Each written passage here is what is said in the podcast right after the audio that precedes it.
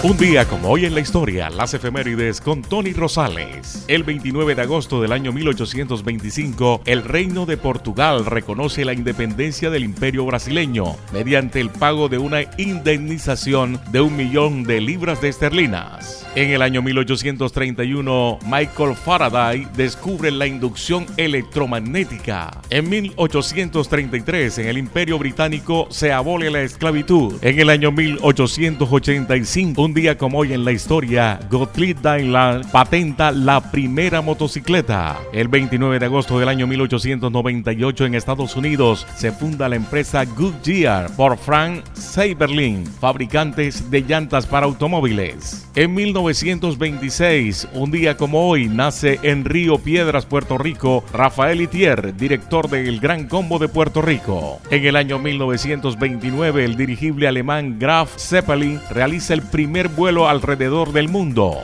Un día como hoy en la historia, el 29 de agosto de 1958, nace Michael Jackson, cantante, compositor y bailarín estadounidense. En 1969 nace Lucero, cantante y actriz mexicana. En el año 1991, el Soviet Supremo suspende toda la actividad del Partido Comunista Soviético. El 29 de agosto del año 2005, en Luciana, Estados Unidos, toca tierra el huracán De categoría 4 inundando Nueva Orleans en un 80% y al final causando más de 1.200 muertos en el país y más de 115 mil millones de dólares en pérdidas. Todo eso ocurrió un día como hoy, 29 de agosto, en la historia.